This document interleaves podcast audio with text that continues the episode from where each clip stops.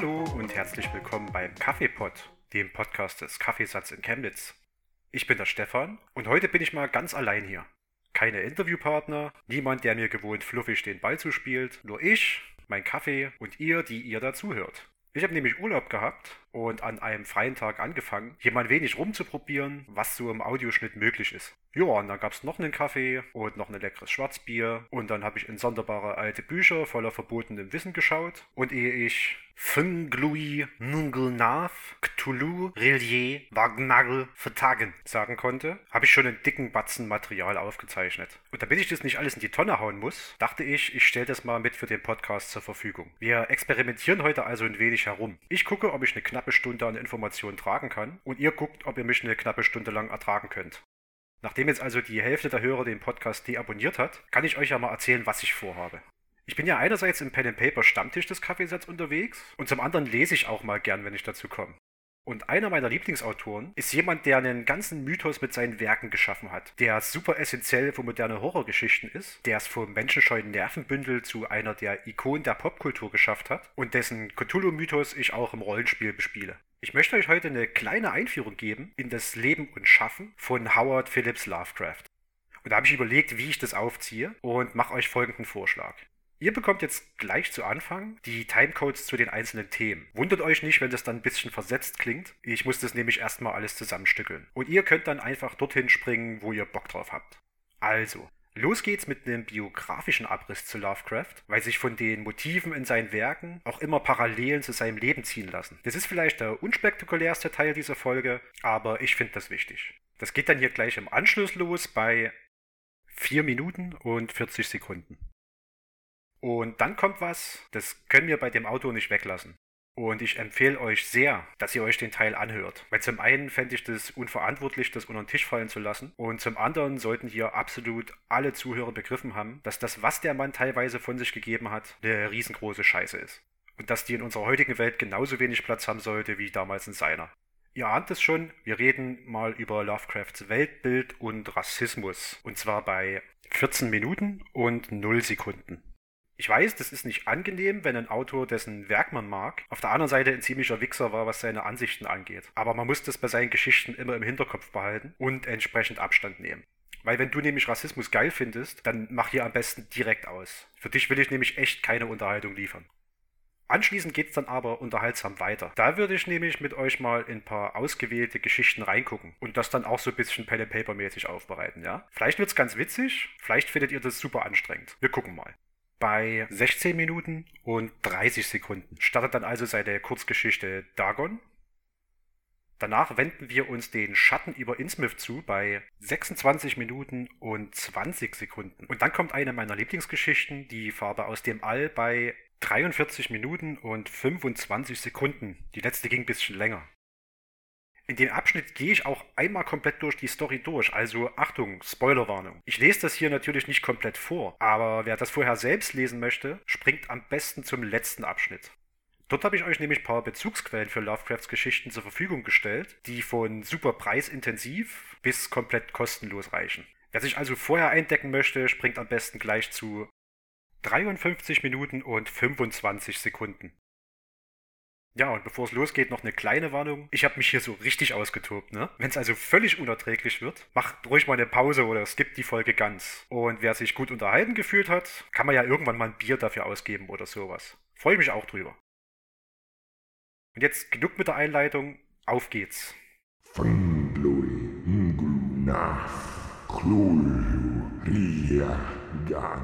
Lovecrafts Biografie ja, Howard Phillips Lovecraft als einen Mann mit Problemen zu bezeichnen, wäre nicht besonders akkurat. Viel treffender wäre, dass Lovecraft ein ganzes Paket an Problemen, Ängsten und Vorurteilen war, das in der menschlichen Hülle herumgetragen wurde. Der Mann war praktisch chronisch depressiv, litt an schrecklichen Albträumen, Nervenzusammenbrüchen und war selbst für seine Zeit außerordentlich rassistisch.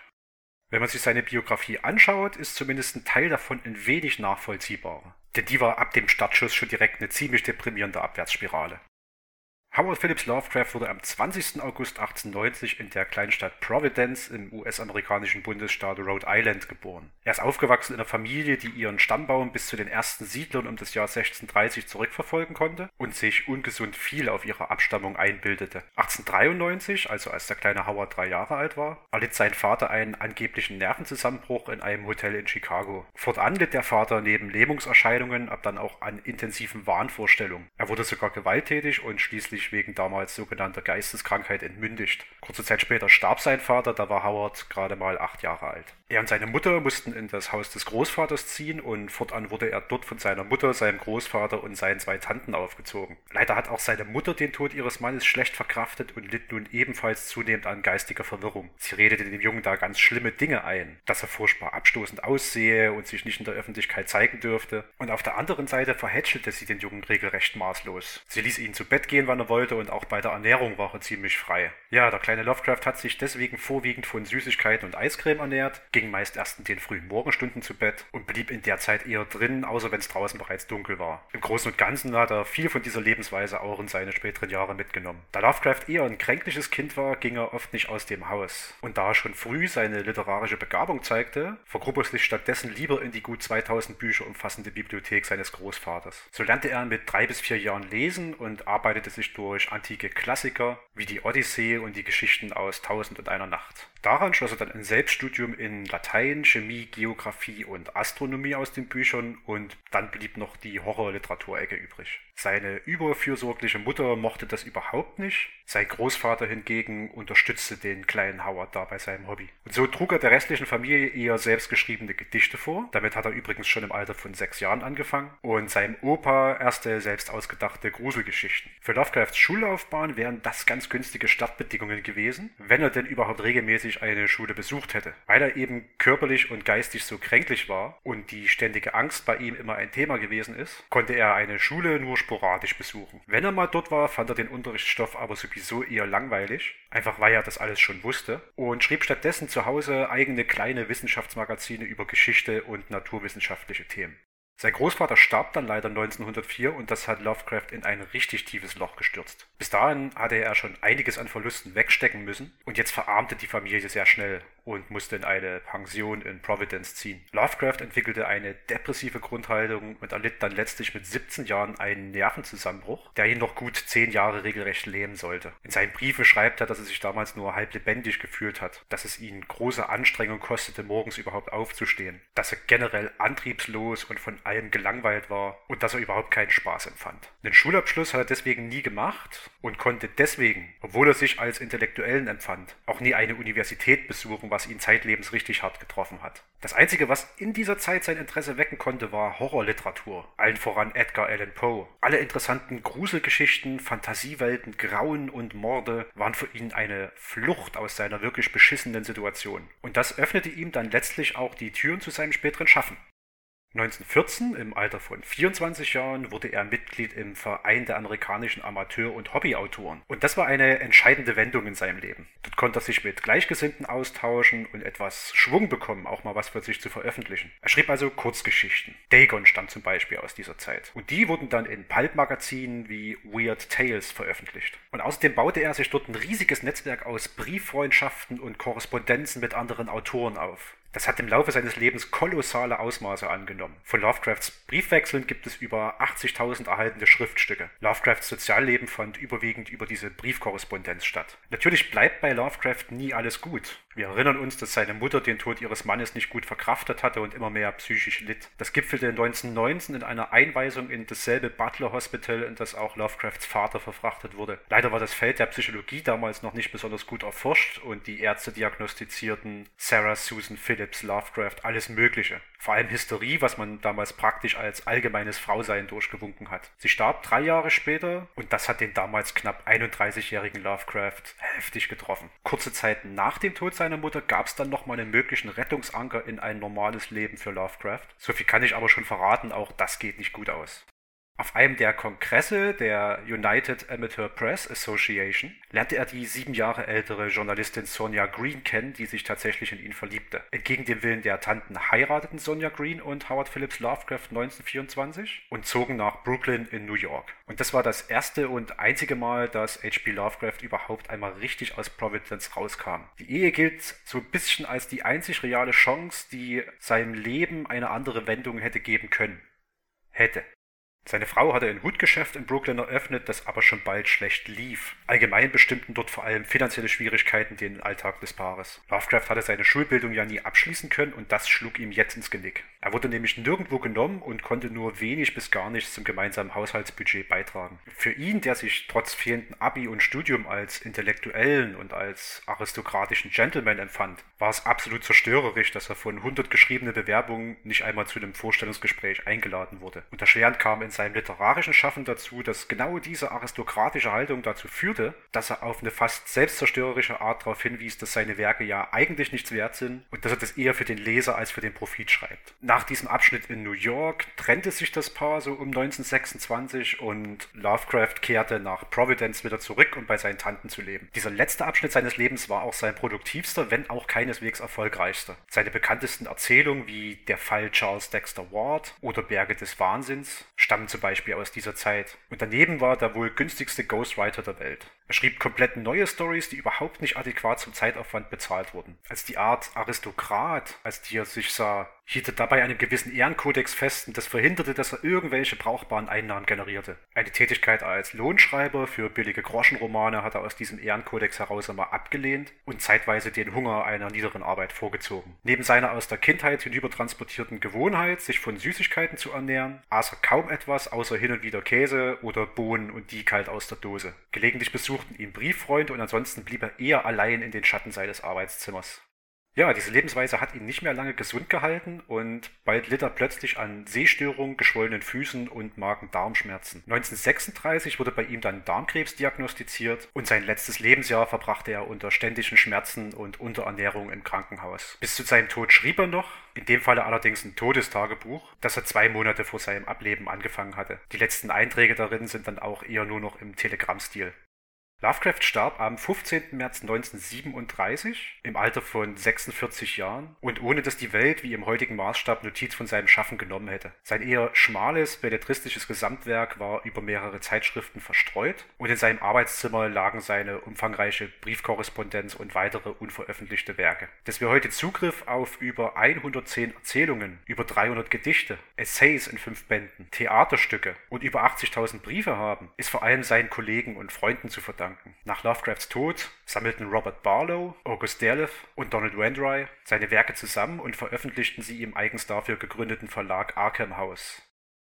Ja, das war der biografische Abriss zu Howard Phillips Lovecraft. In eine Familie hineingeboren, die wieder irgendwelcher hohen Vorfahren oder irgendeinem Stand wahnsinnig viel auf ihre Herkunft gehalten hat, dann aufgewachsen in einer Kindheit, die echt nicht gut für einen Heranwachsenden sein kann und die im Verlauf dann durchzogen und gekennzeichnet war von Verlusten und psychischen Problemen in der Familie. Lovecraft hatte ständig Angst, Angst vor weiteren Verlusten, Angst selbst krank oder wahnsinnig zu werden, Angst vor anderen Menschen und irgendwie Angst vor allem, was ihm nicht aus seinem Heimatstädtchen vertraut war. Er hat sich bereits früh viel mit Naturwissenschaften und Erzählungen beschäftigt und das merkt man seinen Werken auch deutlich an. Und rein von seinem frühen Enthusiasmus hätte da vielleicht auch ein eifriger Wissenschaftler aus ihm werden können, aber da kam ihm sein ganzes fast indoktriniertes Konzept von Abstammung und gesellschaftlichen Stand dazwischen.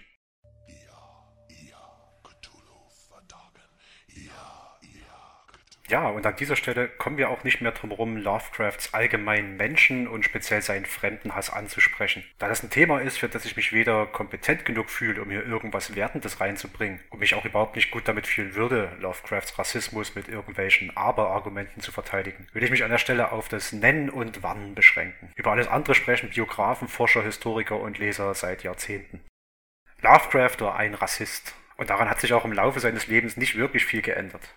Er hat ganz klar Menschen in höher und niedrigwertigere Kategorien eingeordnet und dabei alles, was seinem Phänotyp und seinem gewünschten Gesellschaftsrang entsprach, nach oben gehoben. Gerade vor den vielen Völkern und Kulturen in Brooklyn und deren in Anführungsstrichen Vermischung untereinander hat er sich regelrecht geekelt. Und meine Fresse hat er sich nicht zurückgehalten, seine Ansichten zumindest schriftlich mitzuteilen. Ihr werdet in seinen Geschichten ständig auf extrem abwertende Beschreibungen von Menschen stoßen. Und da könnt ihr auch nicht dran vorbei, keine Chance, das wird er euch da ins Gesicht schmieren. Wenn in seinen Geschichten etwas Böses Böses in die weiße Gesellschaft kommt, wird es häufig von einer anderen sozialen Gruppe eingebracht. Übernatürliche Kulte bestehen oder fußen fast immer in anderen Ländern als den USA oder England. Lovecraft hat sich ganz klar für eine sogenannte Rassentrennung ausgesprochen und hat stellenweise heftigste Ausfälle in seinen Briefwechseln. Das ganze Konzept einer weißen Überlegenheit hat er dabei von vielen unterschiedlichen Autoren übernommen einerseits und zum anderen wurde ihm in seiner Kindheit stets eingetrichtert, dass seine Abstammung ihn zu was Besonderem macht. Und deswegen sind die Protagonisten in Lovecrafts Geschichten auch immer gebildete, sozial hochstehende, weiße, ohne phonetisch erkennbare Akzente und die Bösewichte buchstäblich alle anderen. Es gibt in seinen Werken auch weiße Bösewichte,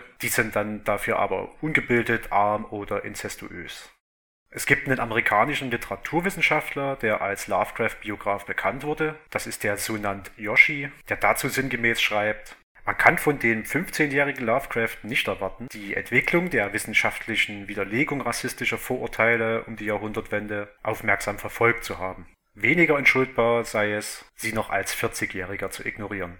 Heißt also, dass zu Lovecrafts Lebzeiten rassistische Vorurteile und ganz offener, beschissener Rassismus durchaus allgegenwärtig waren. Und da war Lovecraft auch ein Stück weit repräsentativ für die Ängste einer weißen, etablierten Gesellschaft. Trotzdem hat sich Lovecraft zeitlebens nicht von seinen überkommenen Standpunkten entfernt. Und das muss man immer im Hinterkopf behalten.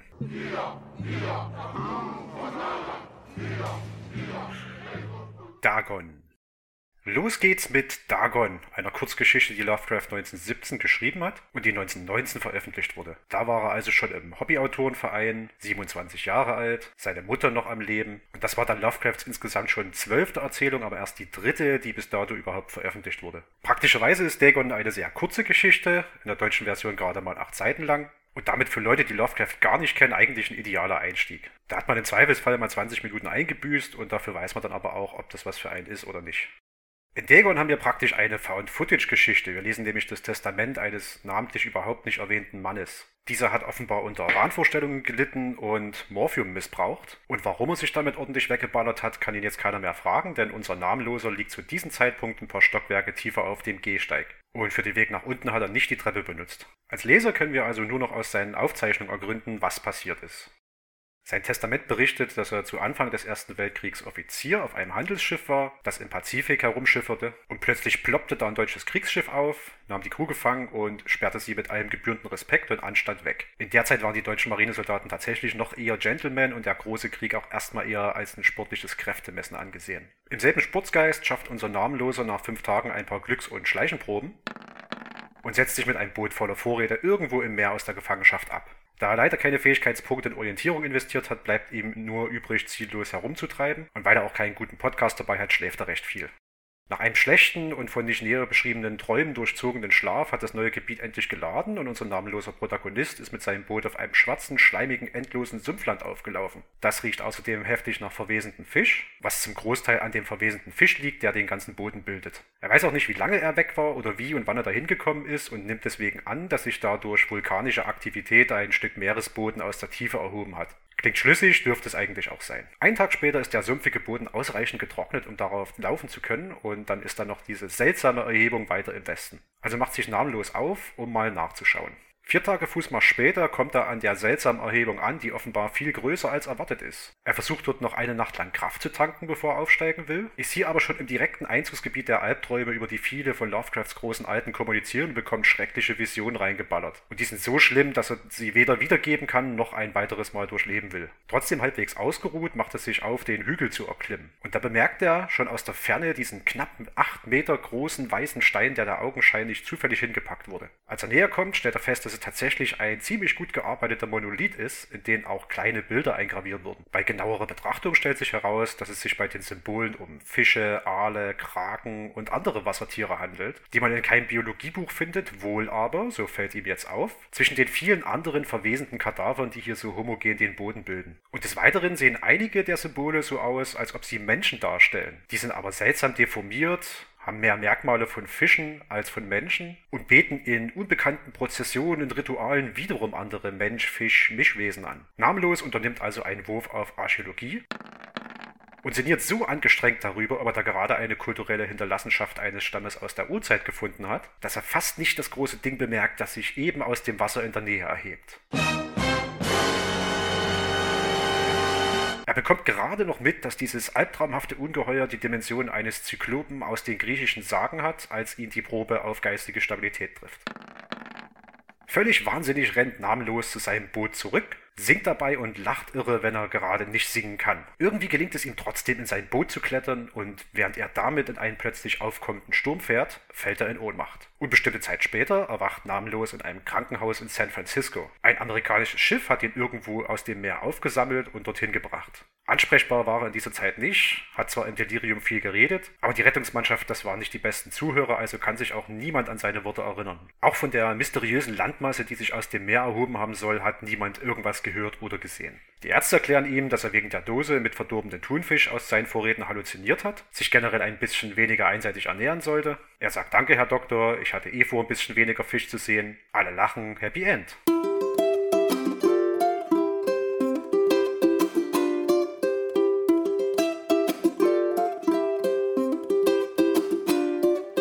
Nein, natürlich nicht. Zum einen ist es Lovecraft und zum anderen lesen wir hier immer noch das Testament eines namenlosen Typen, der unten tot auf der Straße liegt. Also so geht's wirklich weiter. Namenlos weiß, was er gesehen hat, ist sich aber auch im Klaren darüber, dass ihm keiner glauben wird. Während ihn immer mehr Visionen von der seltsamen Insel einholen, befragt er noch einen Ethnologen, ob dem etwas von den Motiven, also der Insel, dem Monolith und so weiter, bekannt vorkommt. Und dieser kann, vermutlich unter einigen Gelächter, zumindest eine alte Legende der Philister über einen Fischgott nennen und dem Ding einen Namen geben. Dagon. In ständig zunehmender Furcht vor Dagon und den Dingen, die er in den Visionen gesehen hat, kann er kaum noch schlafen oder irgendwie seinen Alltag handeln. Immer wieder holen ihn Visionen ein, wie die namenlosen Geschöpfe von den Monolithen unten auf dem Meeresgrund zappelnd und sich windend ihre schrecklich realen Götter anbeten. Eines Tages nämlich, da ist er sich gewiss, steigt die Landmasse erneut aus dem Meer empor und Dagon leitet sein Volk von Fischmenschen gegen die Menschheit. Da das Morphium, das diese Vision so halbwegs unterdrücken kann, langsam zur Neige geht, beschließt unser namenloser Protagonist, dass das so mit ihm nicht mehr klappt. Die Aufzeichnung endet damit, dass Namenlos es noch fertig bringt aufzuschreiben, dass er ein Geräusch an der Tür hört, spürt, wie sich etwas Gewaltiges dagegen drückt, das Ding kann sogar noch eine Hand ins Zimmer strecken und dass der einzige Ausweg das Fenster ist. Und damit endet diese kurze Geschichte und als Leser bleibt man mit vielen Fragen zurück. Könnte er sich das alles nur eingebildet haben? Schließlich war er einige Tage auf hoher See und da holt man sich mal fix einen Sonnenstich.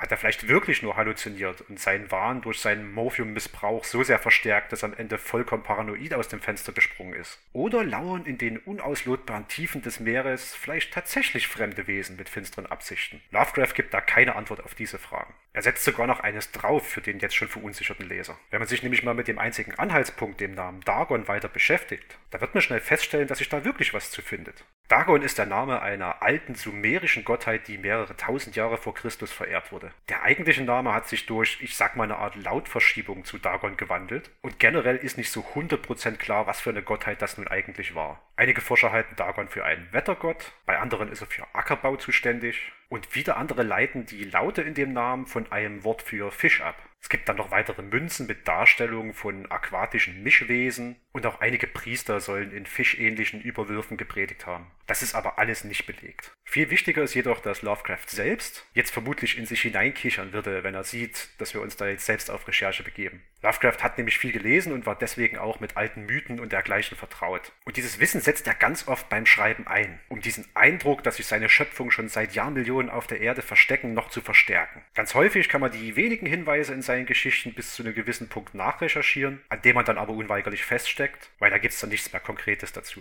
Auf den Meeresboden runtertauchen und nachschauen war damals übrigens keine Alternative. Dafür waren die Tauchausrüstungen noch viel zu schlecht und zu teuer. Und hey, selbst wenn man da wirklich runterkommt, wie könnt ihr euch da sicher sein, dass diese Wesen sich nicht einfach nur sehr gut verstecken? Und die andere Gemeinheit, auf die Lovecraft ganz oft zurückgreift, ist, dass er es gar nicht richtig beschreibt, was der Protagonist da nur genau gesehen hat. Da hascht der namenlose am Monolithen höchstens noch einen flüchtigen Blick auf etwas sehr Großes und sehr Ungewöhnliches. Und dann war es das schon mit Adjektiven, weil in der Regel sein Verstand den Anblick nicht mehr packt. Da bleibt man lediglich mit dem Eindruck zurück, dass der da schon etwas richtig Fieses gesehen hat. Und das zieht sich auch durch das Werk Lovecrafts. Üblicherweise hält er sich mit konkreten Beschreibungen sehr, sehr zurück und überlässt es der Fantasie des Lesers. Der muss dann auf seine Erklärung, da steht auf einmal was ganz Großes und Schreckliches, drauf projizieren, was es genau ist. Hat es Fischschuppen? Hat es Tentakel? Rezitiert es diese völlig bescheuerte Werbung bei YouTube, in der mir irgendein Dulli erklärt, dass er jetzt pro Woche 20.000 Euro einnimmt? Wie viel Arme hat es? Weiß man nicht. Kann man sich raussuchen. Im Pen Paper ist Dagon übrigens so um die 6 Meter groß, hat ganz ordentlich Trefferpunkte, 6 Würfel Bonusschaden und steht aber nicht einmal bei den großen Alten mit drin, sondern bei den noch relativ schaffbaren Monstrositäten.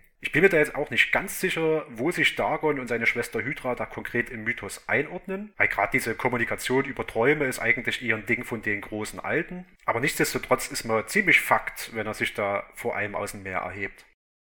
Also unterm Strich eine schöne Einstiegsgeschichte, auch wenn ich persönlich das Ende mit dem ewig lange Weiterschreiben da ein bisschen doof finde. Das Gruselige und Perfide liegt da aber eh in der Unsicherheit, was da nur wahr ist und was nicht. Weil es ja eigentlich ganz schlüssig losgeht. Also es könnte sich alles so zugetragen haben. Und auf der anderen Seite ist die Beschreibung dieser seltsamen Insel auch so skurril, dass sie durchaus aus einem Albtraum stammen könnte. Endloses Land voller toter Fische, komische Geologie und dann irgendein kulturelles Denkmal zwischendrin. Und davon zu träumen, dass man auf so einer endlosen Fläche aus toten Meerestieren vier Tage rumwandert und dort nicht wegkommt, das ist natürlich was, was direkt Lovecrafts schrecklichen, schrecklichen Albträumen entsprungen sein muss.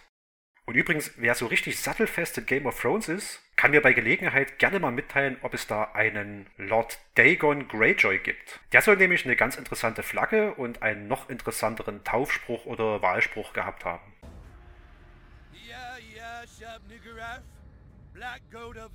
Schatten über Innsmouth. Seid ihr noch fit? Guti, dann kommen wir jetzt nämlich zu Shadow over Innsmouth, beziehungsweise Schatten über Innsmouth im Deutschen. Das stammt aus dem Jahr 1931, da war Lovecraft wieder zurück in Providence, wo er mit seinen Tanten zusammenlebte. Die Geschichte ist mit seinen gut 40 Seiten auch gleich ein bisschen länger als die letzte. Ich versuche das mal trotzdem im ungefähr gleichen Zeitrahmen nachzuerzählen. Ne? Innsmouth oder Innsmouth ist übrigens so ein Tomato-Tomato-Ding. Also keine Ahnung, wie die Stadt nun ganz genau ausgesprochen wird. Ich orientiere mich da mal an Plymouth und unterm Strich ist die Stadt ja effektiv. Dieses Mal hat der Erzähler einen Namen, spricht direkt mit uns und ist ein ganzes Stück persönlicher in die Geschichte involviert, als das normalerweise der Fall ist. Unser Protagonist, ein junger Mann namens Robert Olmsted, erklärt uns gleich zu Anfang, dass er nun ein von der Regierung auferlegtes Schweigen darüber bricht, was sich denn nun genau im Jahr 1927-28 in Innsmouth zugetragen hat. Und er teasert auch schon mal, dass uns am Ende auch direkt klar sein wird, warum er gerade jetzt sein Schweigen bricht. Roberts Geschichte beginnt mit einer Reise durch das beschauliche Neuengland. Dort will er ein bisschen Ahnenforschung betreiben, denn seine Mutter oder Großmutter stammt nämlich ursprünglich aus Arkham und dort soll die nächste Etappe seiner Reise auch hinführen. Da Robert ein ziemlicher Sparfuchs ist, sucht er sich immer die möglichst günstigste Reiseroute heraus. Und so erfährt er überhaupt erst von Innsmouth. Es gibt dann nämlich eine Busverbindung von Newburyport, wo er gerade angekommen ist, nach Arkham, wo er hin möchte, über dieses genannte Innsmouth. Und das ist deswegen die billigste, weil niemand dorthin oder auch nur durchfahren möchte. Der Ticketverkäufer vor Ort ist so dermaßen begeistert von Roberts Sparsamkeit, dass er diese Verbindung erwähnt und dann sofort in einen Expositionsmodus verfällt, der drei Seiten andauert. Er erzählt, dass Innsmouth ein beschauliches Städtchen war, das aber mittlerweile verfällt und vor sich hingammelt. Vor einigen Jahren gab es dort eine Epidemie, die den Großteil der Bevölkerung dahingerafft hat und seitdem ist Innsmouth auf dem absteigenden Ast.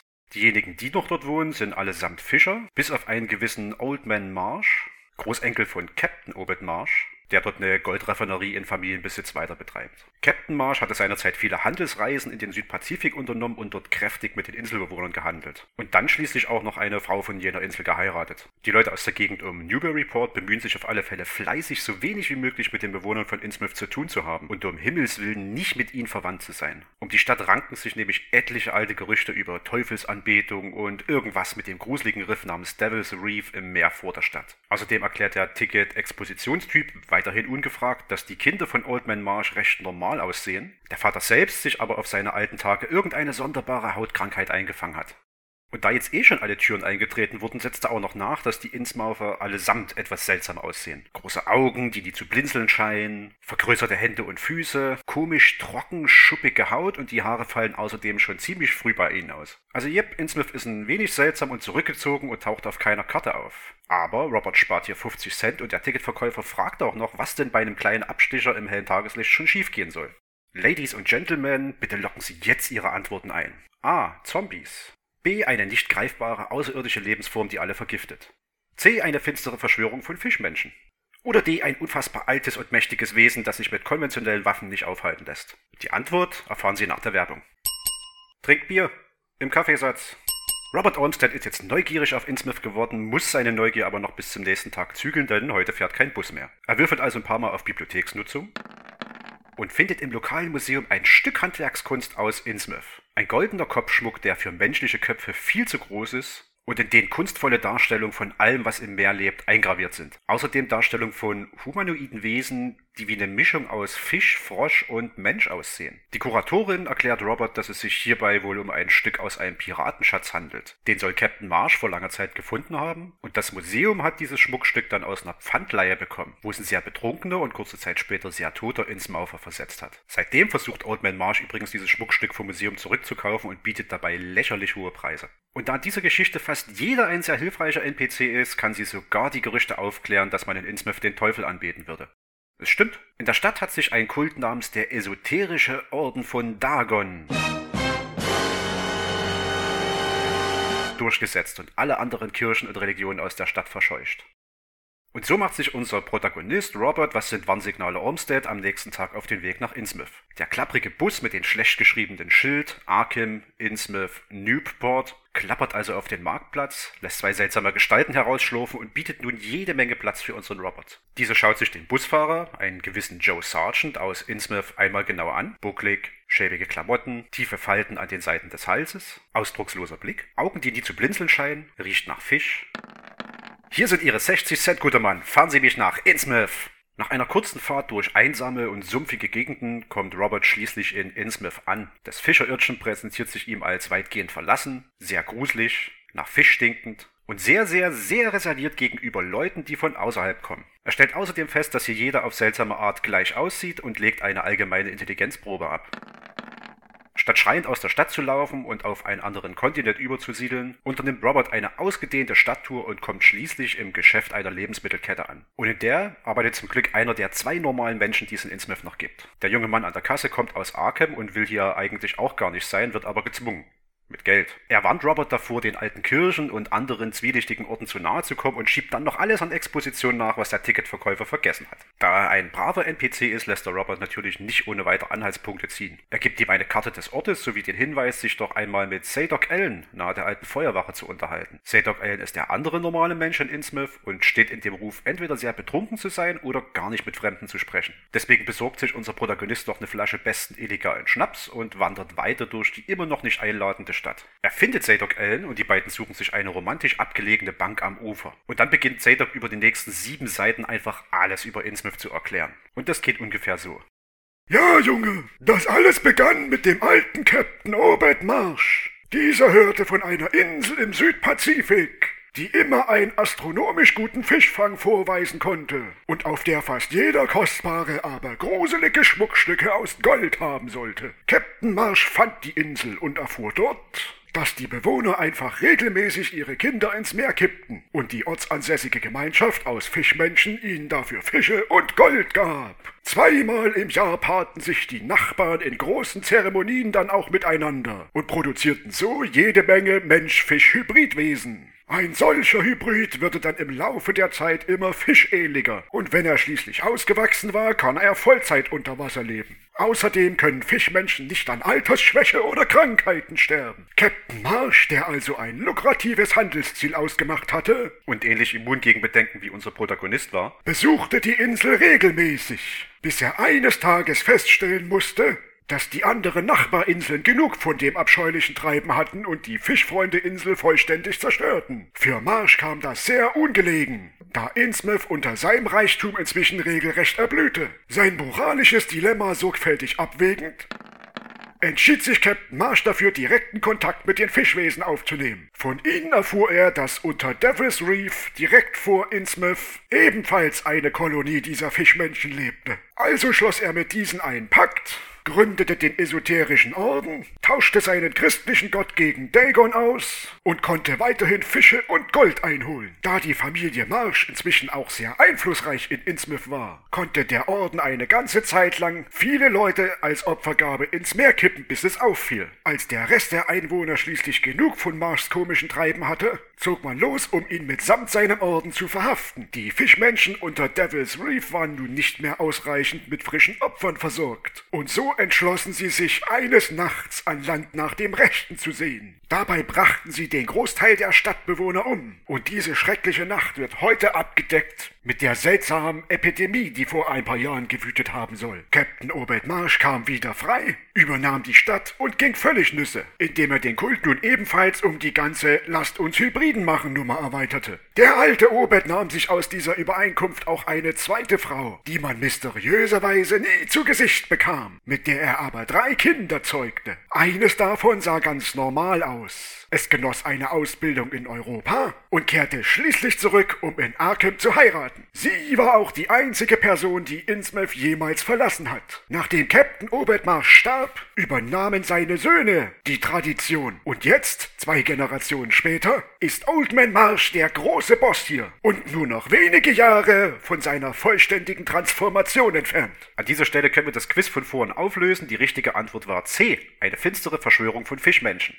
Nachdem Robert jetzt also wirklich alles über Innsmouth weiß, ein kleines, aber wichtiges Detail aber nach wie vor übersieht, kann Zadok langsam abtreten. Er wird zudem panisch und kann unserem Protagonisten gerade noch ein, zwei Sachen erzählen. Zum einen, dass die Fischleute irgendetwas Großes planen und seit Wochen Sachen ins Meer schleppen und ob Robert schon mal einen Schogotten gesehen habe. Er weist Robert ein letztes Mal darauf hin, dass er jetzt wirklich aus der Stadt abhauen sollte, denn jetzt wissen die, dass er zu viel weiß, entdeckt dann etwas im Wasser und macht eine Probe auf geistige Stabilität.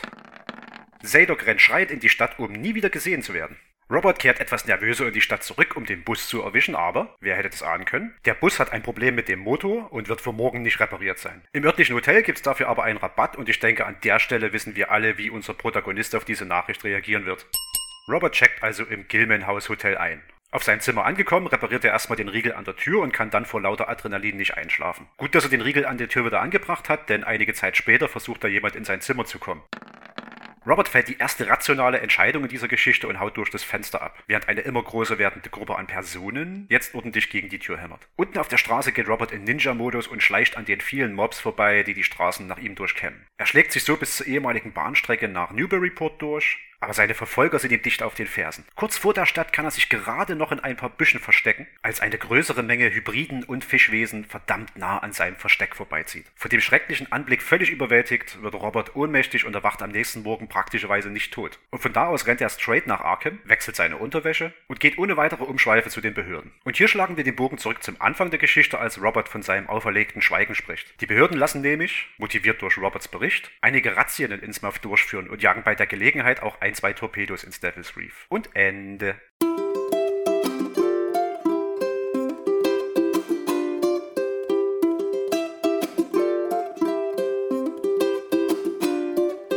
Nope, Lovecraft. Roberts Geschichte ist noch nicht ganz zu Ende erzählt. Irgendwas scheint ihn weiter an Innsmouth zu beschäftigen. Er setzt seine Ahnforschung fort und stößt auf das kleine, aber wichtige Detail, nämlich dass diese eine Marschtochter, die jemanden aus Arkham geheiratet hat, seine Großmutter ist. No way! Und das macht Robert nun ebenfalls zu einem Fisch-Mensch-Hybrid. Ab dieser Erkenntnis hat Robert immer häufiger Träume, in denen er mit seiner Fischgroßmutter spricht. Diese erklärt ihm, dass es sein Schicksal ist, mit seinem Volk in Luxus unter dem Meer zu leben. Und zwar so lange, bis sie sich eines Tages erheben, die Oberwelt leerfegen und den großen Alten huldigen, wenn diese erwachen. Da Robert inzwischen den Leuten aus Innsmouth sehr ähnlich sieht und seine Haare auch schon ausfallen, findet er den Vorschlag eigentlich ganz okay.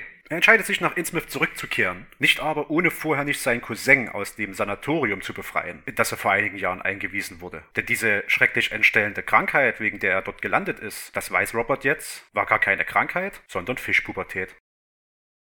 Ja, das war Shadow over Innsmouth im Schnelldurchlauf. Und da jetzt zweimal nacheinander Dagon und seine Fischmenschen kamen, könnte man ja den Eindruck gewinnen, dass Lovecraft immer nur maritime Schrecken rausgehauen hat. Das stimmt aber aus zwei Gründen nicht. Erstens liegen zwischen Dagon und Shadow over Innsmouth erstmal acht Jahre konstanten Schaffens und gut 60 andere Geschichten. Und zweitens mag ich die Story einfach und wollte die hier mit drin haben.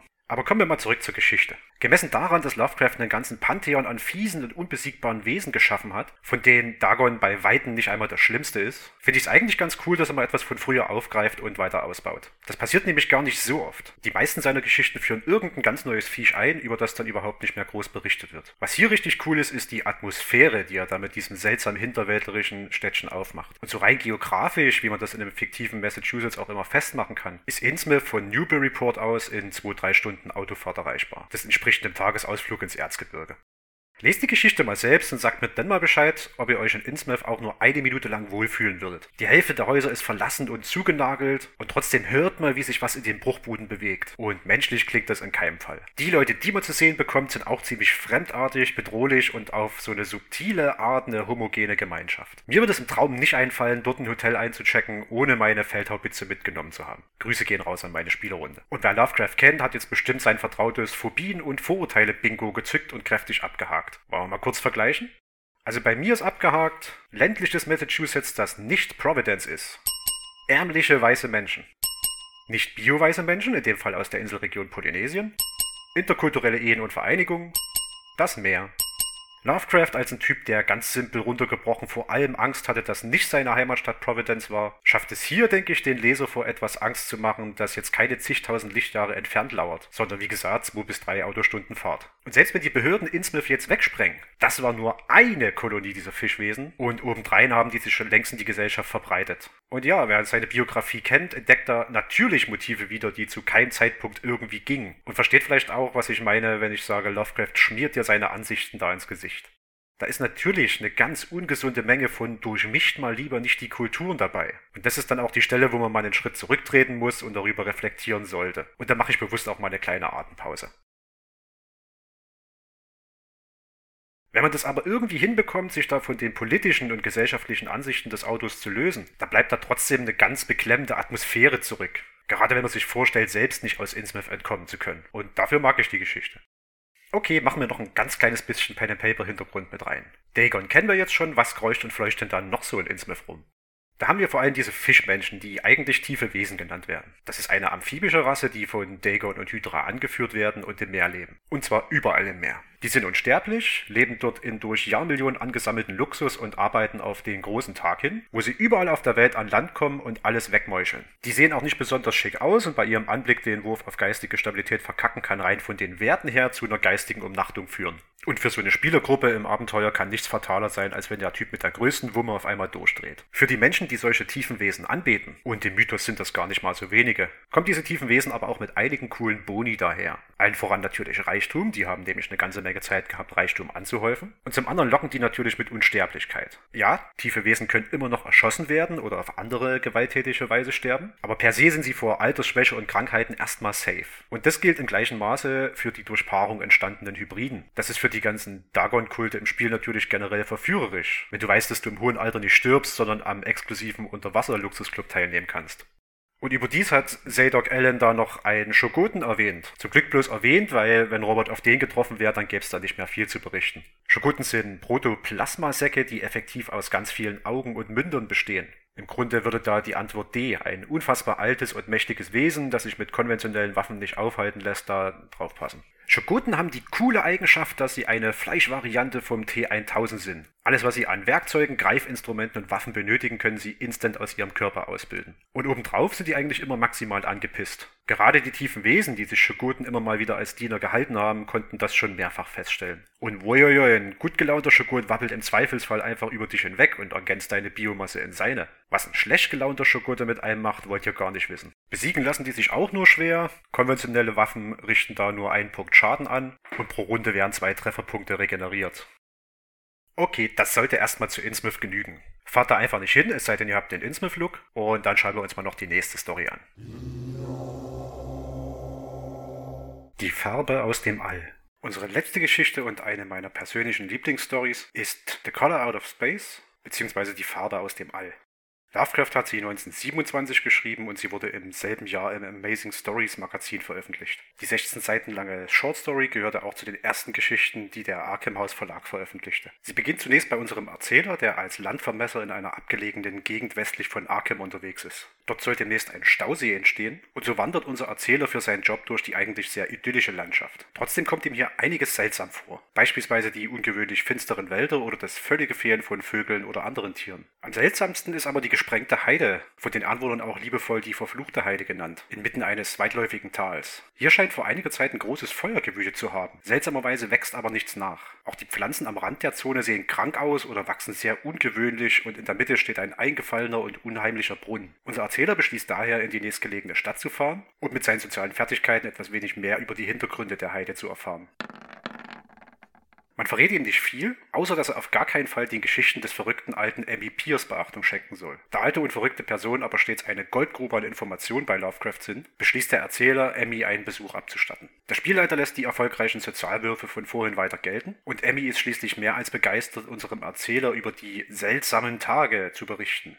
Auf der verfluchten Heide lebte vor gar nicht so langer Zeit der Landwirt Nahum Gardner mit seiner Familie. Dort unterhielt er einen idyllischen Bauernhof, gemeinsam mit seiner idyllischen Familie bestehend aus seiner Frau und drei Söhnen. Eines Tages stürzte ein Meteorit nahe des Brunnens auf Nahums Farm und sofort am nächsten Tag eilten Wissenschaftler aus Arkham herbei, um den Besucher aus dem All eingehend zu untersuchen. Hallo, ich bin ein Wissenschaftler. Guten Tag, Wissenschaftler. Wissenschaftler, sehr erfreut. Ja, hallo, ich bin Wissenschaftler und so. Dass sie etwas überrascht sind, dass der Meteorit so klein ist, erklärt ihnen Nahum, dass er über Nacht geschrumpft sei, sich seitdem auch nicht abkühlt und die ganze Nacht in Seltsame Farben, die noch nie gesehen wurden. gestrahlt hat. Die Wissenschaftler versuchen ein Stück zur Untersuchung herauszubrechen und stellen fest, dass der Meteorit ungewöhnlich weich für einen Gesteinsbrocken ist. Sie schneiden also ein gutes Stück heraus, borgen sich einen Eimer von Nahum zum Transport und unterziehen das Probestück im Labor einigen Untersuchungen. Es weist eine Affinität zu Silizium Es auf. reagiert überhaupt nicht auf das Erhitzen über Der Kohle. Test mit Borax fiel gänzlich negativ aus. bei Hitze ist es auch nicht flüchtig oder so. Am nächsten Tag kehren sie zurück, um ein weiteres Stück zu holen. Iris ist nämlich über Nacht mitsamt dem Eimer einfach verschwunden und hat sich auch in den Tests sehr außerirdisch verhalten. Sie schicken sich also an, ein weiteres Stück herauszuschneiden, als sie im Inneren des Steins eine seltsame bunte Kugel entdecken. Die Gelehrten sind selbstverständlich sehr verwundert und beschließen, möglichst wissenschaftlich vorzugehen. Ja, da weiß ich jetzt auch noch nicht so richtig, was wir, Wir machen müssen hier sollten, ganz ne? langsam und gemessen Ja, ich bin mir da auch ein bisschen unschlüssig. Ich hau da jetzt mal mit diesem Hammer drauf. Sie schlagen mit einem Hammer beherzt auf die Blase und diese zerbricht in Seltsame Farben, die noch nie gesehen wurden.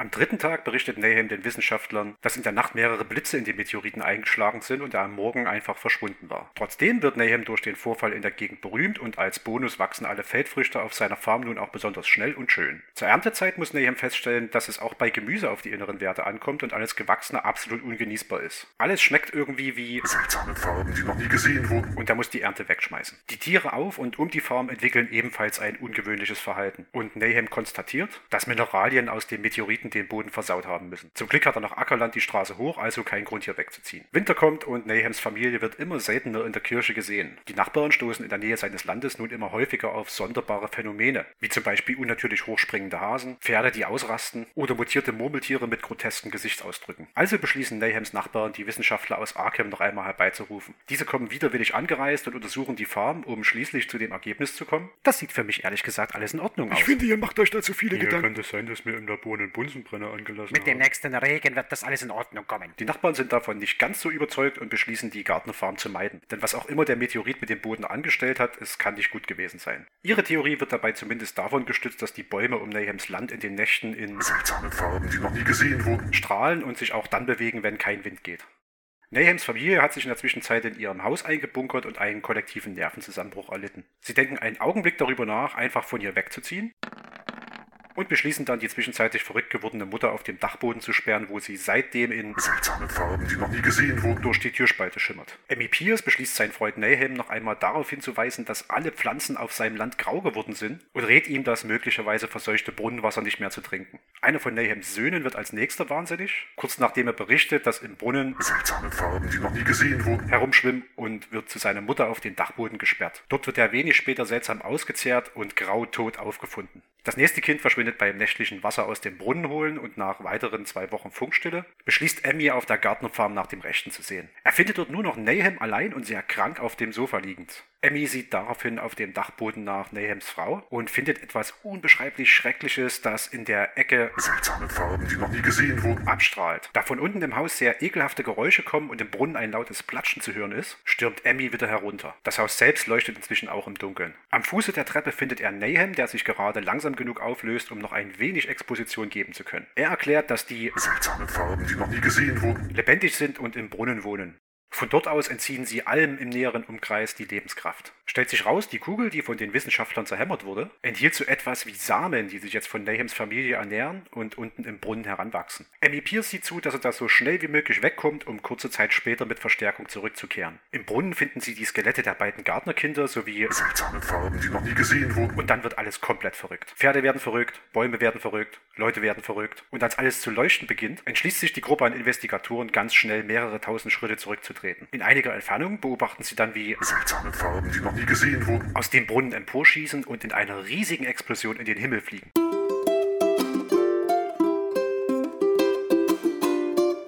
Okay, langsam nutzt sich das ab. Emmy Pierce kann unserem Erzähler noch einen letzten Schrecken mit auf den Weg geben. Als die seltsame Farbe zurück ins Weltall geschossen ist, blieb eine kleine Kugel etwas hinten dran und fiel zurück in den Brunnen. Sie ist immer noch dort. Und Emmy Pierce ist deswegen froh, dass die verfluchte Heide bald überflutet sein wird. Unser Erzähler kündigt daraufhin seinen Job als Landvermesser und beschließt niemals das Wasser zu trinken, das aus diesem ganz bestimmten Stausee kommt. Und das war die Farbe aus dem All. Unter Kritikern gilt sie als eine der besten Geschichten von Lovecraft und dem schließe ich mich gern an. Sie ist nämlich auch ein gutes Beispiel für das Genre, das Lovecraft überhaupt erst aufgemacht hat. Wenn wir heute von Cosmic Horror sprechen, meinen wir damit fast immer den typischen Lovecraftschen Horror. Und da kommen Themen vor, die aus dem bis zu Lovecraft etablierten Gothic Horror, also mit Geistern, Frankensteins Monster oder Vampiren, noch gar nicht bekannt waren.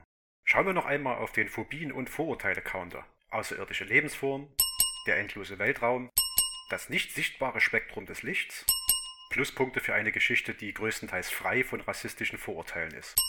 Hier geht es darum, dass im Weltraum Dinge lauern könnten, die uns praktisch gottgleich überlegen sind. Die parasitäre Farbe aus dem All konsumiert Nahum Gardner und seine Familie, ohne dass diese wirklich etwas dagegen unternehmen kann. Wer jetzt glaubt, dass sie doch sicher gewesen wären, wenn sie einfach wegziehen, der übersieht, dass die Farbe alle in ihrem Einflussgebiet kontrolliert. Warum sonst sollte Ambi Pierce noch so nah an der verfluchten Heide wohnen? Und natürlich geht es auch wieder um verbotenes Wissen, denn niemand will Amy Pierce glauben und auch unser Erzähler kann nicht darüber berichten, weil man ihn dann für übergeschnappt halten würde. Trotzdem ist das Ding noch da unten im Brunnen und könnte als nächstes nach Arkham kommen, wenn der Stausee erst einmal fertig ist. Und weil man dem Ding mit keinen Mitteln beikommen kann, isolieren sich die Nachbarn eher von der Gardner Farm als zu helfen. Selbst die Wissenschaftler aus Arkham finden keinen Ansatz und bleiben lieber in ihrer sicheren Uni. Ich habe das jetzt in der Nacherzählung so dargestellt, als müsste man das sofort mitbekommen, dass da die Farbe im Brunnen lauert. Aber da können wir ja nochmal ins Pen and Paper Regelwerk gucken.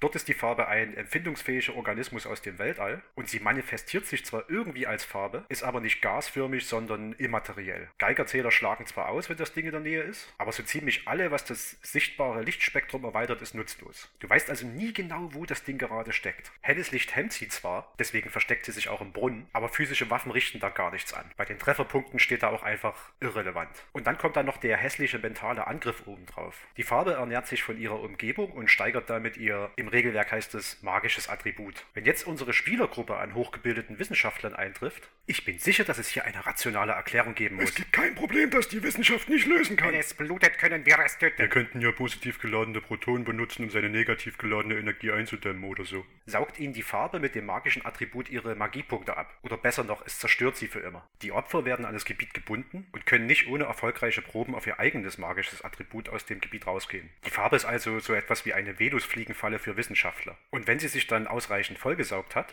fliegt sie zurück ins Weltall und treibt dort ziellos herum, bis sie zufällig auf einen weiteren Planeten trifft. Warhammer-Spieler kennen das Motiv vielleicht von den Tyranniden. In einer solchen Geschichte gibt es also rein strukturell schon gar keine Gewinner. Ganz schön beängstigend, oder?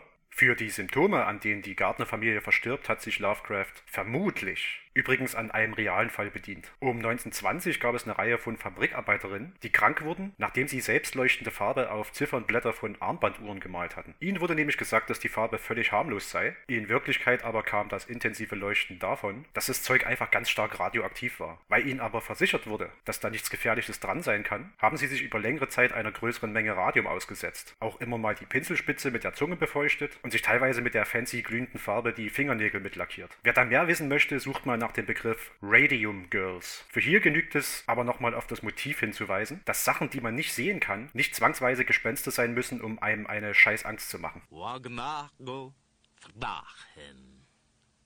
So, und da sind wir auch schon fast am Ende. Die Auswahl der kurz nacherzählten Geschichten war jetzt vielleicht nicht die alleroptimalste, aber ihr habt zumindest mal einen Eindruck gewonnen. Von hier aus steht euch nämlich noch ein ganzer Kosmos von Schrecken offen, den Lovecraft erschaffen und den dann mehr als ein Dutzend Autoren ausgebaut hat. Meine Empfehlung ist, gebt euch das. Was sind also gute Bezugsquellen? Wir gehen mal vom teuersten zum günstigsten. Also das absolute Premium-Filetstück dürfte von Leslie Klinger, H.P. Lovecraft, das Werk sein. Das ist im Fischertor Verlag erschienen, ist eine kommentierte, gebundene Gesamtausgabe mit Archiv und Fotomaterial auf 912 Seiten. Damit kriegt ihr alles, was ihr über Lovecraft und sein Werk wissen müsst. Das ist mit seinen circa 80 Euro aber auch so der teuerste Vertreter in der Aufzählung. Ein bisschen günstiger sind da die sechs Sammelbände vom Festa Verlag. Dort gibt es auf gut 300 Seiten plus minus mehrere Short Stories in eher thematischer als chronologischer Sortierung. Hier und da gibt es da auch ein bisschen Bonusmaterial und dafür lasst ihr so 24, 25 Euro pro Band. Für sowas kann ich euch immer Herr Salomons Buchladen in der Fürstenstraße ans Herz legen. Da findet man immer mal was von Lovecraft, wenn ich nicht kurz vorher alles weggekauft habe. Also am besten gleich mal nachgucken. Eine gute Auswahl findet ihr auch in der Stadtbibliothek hier in Chemnitz. Da könnt ihr euch zur Person Lovecraft von Frank Long, mein Freund Lovecraft, mal besorgen. Long hat Lovecraft gut gekannt und um die 500 Mal getroffen. Und in dem gut 270 Seiten langen Buch aus dem Festa Verlag erzählt er da von seiner Freundschaft mit H.P. Lovecraft. Außerdem gibt es hier von Franz Rottensteiner ein Buch namens Der Einsiedler von Providence, Lovecrafts ungewöhnliches Leben. Das ist 1992 im Surkamp Verlag erschienen und da bilden verschiedene Autoren den schönen Überblick über sein Leben. Geschichten selbst zum Sehen bzw. Hören gibt es in der Stadtbibliothek. Die Farbe aus dem All als DVD von 2020. Das ist die neueste Verfilmung mit Nicolas Cage und in modernere Zeiten gerückt. Die ist okay. Man sollte aber darauf eingestellt sein, dass Nicolas Cage voll in Nicolas Cage-Modus geht. Aber ey, why not? Als Hörbuch könnt ihr von dort beziehen Kalte Luft, Der Schatten über Innsmouth und Pigments Modell. Hörbücher kann ich bei Lovecraft-Geschichten sowieso immer empfehlen. Muss aber sagen, ich selbst kenne nur die von GM Factory mit Gregor Schweitzer und bei denen kann man auch mal schön zu einbuzeln. Auf eigene Gefahr, versteht sich. Wer das Ganze gern ein bisschen bebildert hat, greift in der Stadtbibliothek am besten zu den Interpretationen von Gou Tanabe. Der hat nämlich einige Geschichten als Manga rausgebracht und die könnt ihr in der Stadtbibliothek beziehen. Ich selbst habe bei mir Der Hund und Die Farbe aus dem All rumliegen und finde die beide fantastisch. Wer jetzt kostenlos und sofort loslegen will, der sucht mal die Free Complete Works of H.P. Lovecraft dann solltet ihr beim Arkham Archivist rauskommen und der stellt diese ganzen Public Domain Werke als PDF, Kindle und EPUB zur Verfügung. Ist also komplett legal, ihr solltet aber Englisch können. Ein paar davon findet man auch deutsch übersetzt bei hplovecraft.de, alles zusammengeschrieben. Und dann gibt es natürlich noch einen Buttload an Film- und Videospielen unterschiedlichster Qualität. Das sind A zu viele und B erfassen die mir allesamt zu wenig vom Ursprungsmaterial, um die jetzt uneingeschränkt zu empfehlen. Und da sind wir schon durch. Ich selbst habe mich für diese Folge sehr von Red inspirieren lassen, die auf dem Overly Sarcastic Productions Kanal auf YouTube ein ganz tolles Video online gestellt hat, von dem ich mir die eine oder andere Idee gemaust haben könnte. Wenn euch das Ganze hier gefallen hat, dann gebt mir und uns vom Kaffeesatz da gerne Feedback unter info at kaffeesatz-chemnitz.de, unserer Facebook-Seite, Twitter oder Instagram. Beziehungsweise, wenn es wieder geht, auch direkt im Laden. Wie üblich hier auch noch die lose Versprechung, sowas mal wieder zu machen, aber nicht gleich morgen, weil das nämlich ganz schön Zeit frisst.